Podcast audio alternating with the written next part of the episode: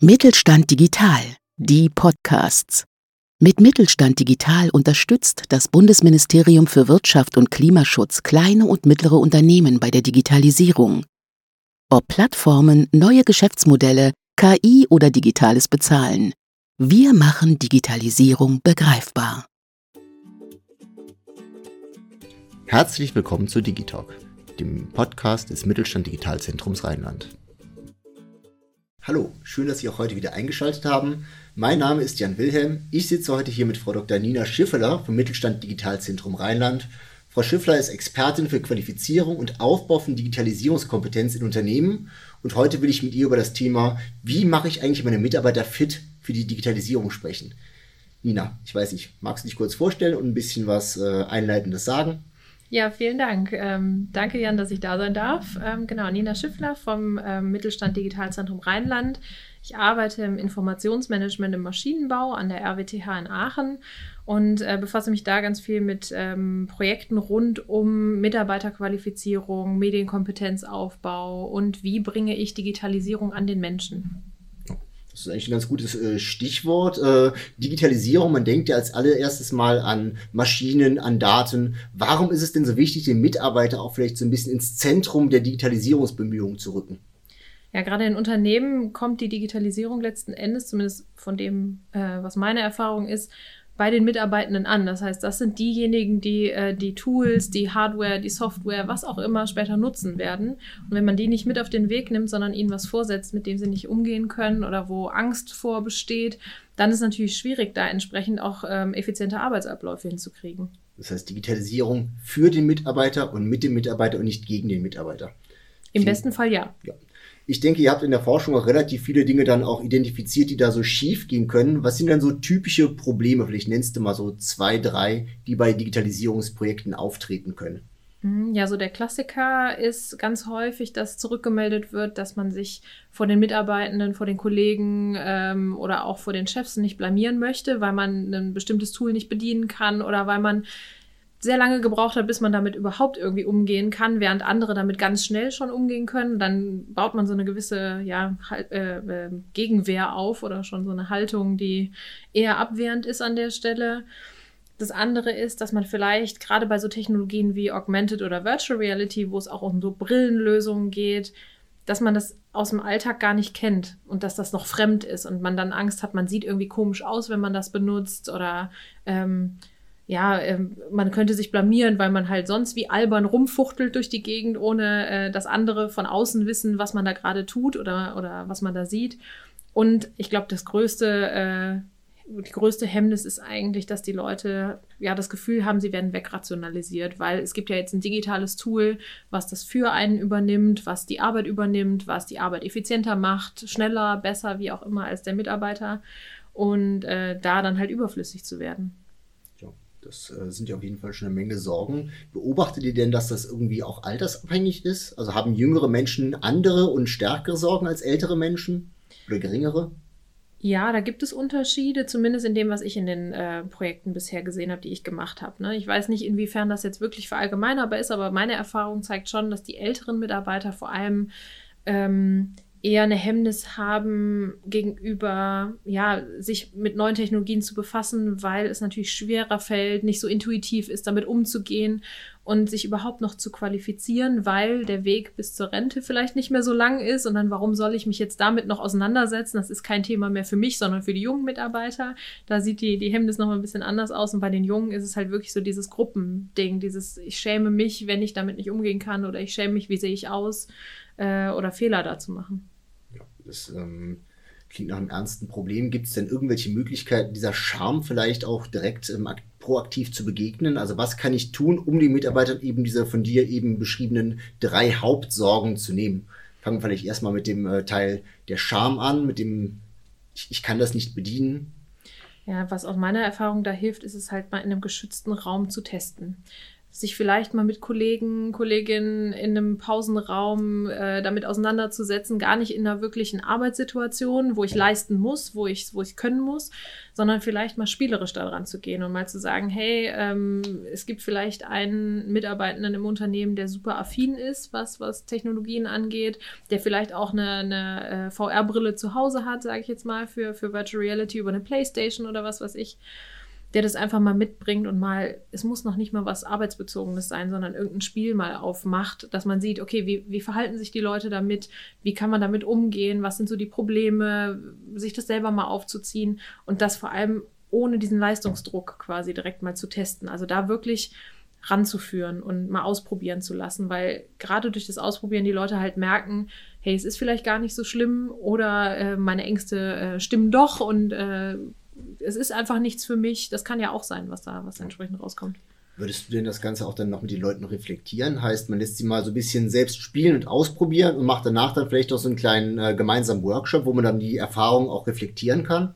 Ja, das wäre auf jeden Fall anzuraten. Also da irgendwie entweder jemanden aus dem Unternehmen zu nehmen, den die Leute schon als Bezugsperson haben, der, der vielleicht die Leute schon gut kennt und da einfach mal nachfragt, hey, wie war das jetzt für dich? Ähm, aber die Erfahrung einfach so für sich stehen zu lassen, ist immer schwierig weil dann versagt es ja auch wieder. Und eigentlich möchte man ja, dass die, dass die Mitarbeitenden mitgenommen werden, da einen Mehrwert auch drin sehen. Und gerade wenn, wenn Leute Technologien beispielsweise ausprobieren oder digitale Tools, digitale Softwares, ähm, meistens kommt dann auch direkt schon eine Idee auf, was man damit in, im Arbeitskontext machen könnte, selbst wenn man damit gespielt hat nur. Und dann äh, das zu reflektieren und zu sagen, okay, wir hören deine Ideen, das ist auf jeden Fall super wichtig, die Leute da mitzunehmen. Ja, das heißt, man schlägt quasi zwei Fliegen mit einer Klappe. Einerseits nimmt den Leuten so ein bisschen die Scheu und andererseits kann man auch direkt schon so ein bisschen vielleicht ja Lösungswissen von Mitarbeiterseite mit einbeziehen. Ich kann mir auch vorstellen, dass wenn man die Mitarbeiter in diesen Prozess auch so ein bisschen aktiv mit einbindet, dass das die Akzeptanz auch erhöhen dürfte. Ja, das ist das, was ich auch schon mal gesehen habe in einem Projekt. Also wir hatten so eine Art Ideenbox aufgestellt, ähm, wo man nicht nur ausprobieren konnte, was Technologien und Digitalisierung alles bedeutet, sondern auch ähm, selber Ideen entwickeln konnte für die eigene Arbeit, für den eigenen Arbeitsplatz. Und das wurde mitgenommen und äh, da war dann beim nächsten Meeting quasi, wo dann die nächste Technologie mit reingebracht wurde, die Akzeptanz auf jeden Fall schon deutlich höher. Da war die Abwehrhaltung nicht mehr so groß. Also das habe ich auf jeden Fall gesehen. Das heißt, dieses Gefühl entwickeln, weg von ich werde ersetzt durch digitale Technologie hin zu ich werde unterstützt und vielleicht auch ein Stück weit bereichert. Ja, also Mehrwert ist da ein ganz großes Stichwort, finde ich. Also man muss den Mitarbeitenden klar machen, welchen Mehrwert die Technologie oder die Digitalisierung an der Stelle für sie im Arbeitsalltag, für sie persönlich aber auch haben kann. Beziehungsweise eigentlich ist es sogar am besten, die Leute selber erfahren zu lassen, welchen Mehrwert sie da haben. Das heißt, das immer mal wieder auch zu reflektieren, so wie du das gerade auch schon gefragt hattest, vor dem Hintergrund des eigenen Arbeitsprozesses oder der eigenen Arbeitsabläufe, die man so hat und da dann versuchen, Ansatzpunkte zu finden. Es kann natürlich immer mal sein, dass man merkt, okay, da gibt es einfach keine Überschneidung, aber Digitalisierung ist ein sehr weites Feld, da gibt es ja sehr viele Möglichkeiten und Ausprägungen, aber in der Regel ist die Akzeptanz am höchsten, wenn die Mitarbeitenden selber mitgestalten können. Klingt nach einem guten Stichwort. Ähm, heißt Digitalisierung einerseits als Unternehmensstrategie, die so ein bisschen auch von oben natürlich kommen muss, um das große Ganze im Blick zu haben, aber andererseits auch immer von unten herzukommen, vom Mitarbeitenden herzukommen und zu sagen, wir nehmen euch mit, wir nehmen euer Wissen und eure Erfahrung und kriegen dann am Ende vielleicht ein Digitalisierungsprojekt, was sowohl die Geschäftsführung glücklich macht, weil es so ein bisschen in die Zukunft äh, gerichtet ist, als auch den Mitarbeitenden, weil er oder sie dann auch sehen kann, was bringt's für mich und das Gefühl bekommt, ich werde hier nicht ersetzt, sondern tatsächlich unterstützt. Ganz genau. Wann mache ich das denn? Also wann fange ich wirklich, wenn ich ein Digitalisierungsprojekt habe, mit der Kommunikation am Mitarbeitenden an? Am besten so früh wie möglich und immer so, so viel es geht. Weil wenn die Leute aktiv eingebunden werden, nur an einer Stelle, zum Beispiel ganz am Anfang, und dann wird in den Management-Ebenen beispielsweise entschieden, was, was gekauft wird, was eingesetzt wird, was geändert wird in den Arbeitsprozessen. Und dann werden die Mitarbeitenden nicht mehr mitgenommen, sondern vor vollendete Tatsachen gesetzt, ist das natürlich immer wieder ein Punkt, wo man gegen Wände laufen kann, potenziell. Ähm, das heißt, da immer mal wieder auch äh, rückzukoppeln, wenn man was Neues eingeführt hat, ein neues Tool beispielsweise mitgebracht hat, auch mal Feedbackrunden zuzulassen äh, oder mal zu veranstalten mit den Mitarbeitenden. Hey, wie fandet ihr das jetzt? Wie kommt ihr damit klar? Was hat gut geklappt, was hat nicht gut geklappt und es nicht direkt beim ersten Versuch auch direkt wieder sein lassen, sondern vielleicht mal eine Zeit lang sacken lassen, mal ausprobieren lassen und äh, immer mal wieder nachhaken, ähm, was man damit alles machen kann und wie der Stand da gerade bei den Mitarbeitenden ist gibt ja den Spruch, wer viel fragt, kriegt viel Antwort. Was mache ich denn, wenn ich jetzt meinen Mitarbeitenden sowas vorstelle und die sagen, nö, will ich nicht, ist doof, mache ich nicht. Das ist natürlich echt schwierig.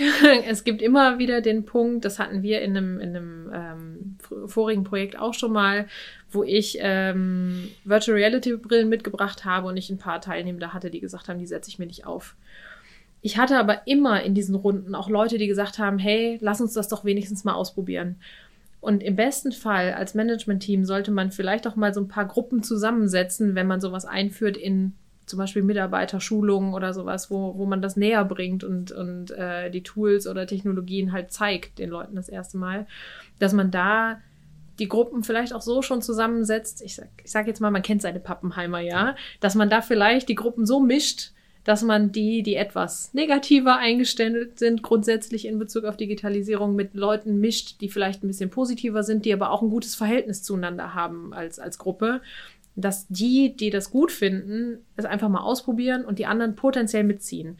Wenn die anderen dann immer noch sagen, das ist es nicht, okay, man wird nicht immer alle überzeugen können, man kann nicht immer alle glücklich machen und das kann auch einfach sein. Aber dass man zumindest die Chance hat, das mal mit allen auszutesten. Und das funktioniert aus meiner Erfahrung raus immer ganz gut, wenn man halt, wie gesagt, aus der, aus der Peer Group, quasi aus den eigenen, aus der eigenen Kollegenschaft ein paar Leute hat, die da Vorreiter sind, die affin sind, die das mitziehen und auch andere mitziehen klingt für mich auf jeden Fall alles sehr einleuchtend, aber es ist bei vielen Sachen so, wenn man es erzählt bekommt, klingt es natürlich einleuchtend. Äh, es selber rausfinden ist natürlich die Schwierigkeit. Deswegen jetzt die Frage, wir als Mittelstand Digitalzentrum Rheinland sind ja auch so ein bisschen eine Anlaufstelle für Unternehmen aus der Region.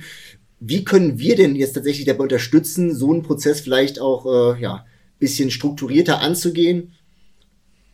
Ja, wir bieten ja einige Angebote, die an verschiedenen Levels ansetzen. Also wirklich, wenn man auch noch gar keine Erfahrung hat in Bezug aufs, ich informiere mich einfach mal oder ich qualifiziere mich und meine Mitarbeitenden. Also da haben wir einige Angebote, die auch in diese Richtung Peer Learning, Peer Group Learning gehen. Das heißt, wo ich auch ähm, Mittelständler und auch Mitarbeitende ins, äh, zusammenbringe, in den Austausch bringe, wo man mal einfach Sachen ausprobieren kann. Auch das ist was, was das Mittelstandszentrum leisten kann, ähm, an verschiedenen Demonstratoren der einzelnen Partner, die wir, die wir ja sind, ähm, einfach mal ausprobieren kommen, sich das mal anschauen, am lebenden Objekt quasi mal sehen ähm, erste eigene Erfahrungen machen und wir unterstützen dann in verschiedenen, ähm, zum Beispiel auch Qualifizierungsangeboten, ähm, wie Seminaren, äh, die sehr interaktiv angelegt sind, beim Reflektieren. Wir fragen nach, wie, wie funktioniert es, was kann man sich vorstellen. Ähm, Coaching-Sessions, wo Unternehmen, die schon ganz weit sind und schon ganz viele Projekte gemacht haben in Bezug auf Digitalisierung, mal berichten, wo wir dann auch genau nach diesen, diesen Problemstellen mal fragen und äh, wo dann vielleicht noch nicht so digital erfahrene Unternehmen sich was von abgucken können. So auch hier Peer Learning im weiteren Sinne. Ganz genau. Super, das ist ja ein riesengroßer Strauß an äh, Angeboten, die wir hier kostenfrei zur Verfügung stellen können.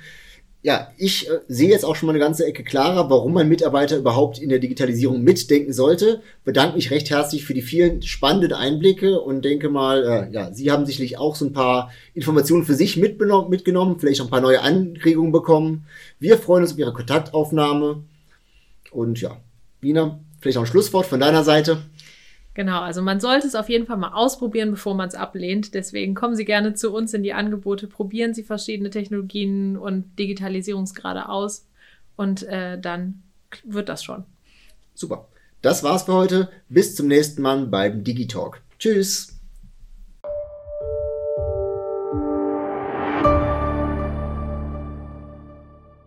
Sie hörten eine Folge der Mittelstand Digital Podcasts. Mit Mittelstand Digital unterstützt das Bundesministerium für Wirtschaft und Klimaschutz kleine und mittlere Unternehmen bei der Digitalisierung.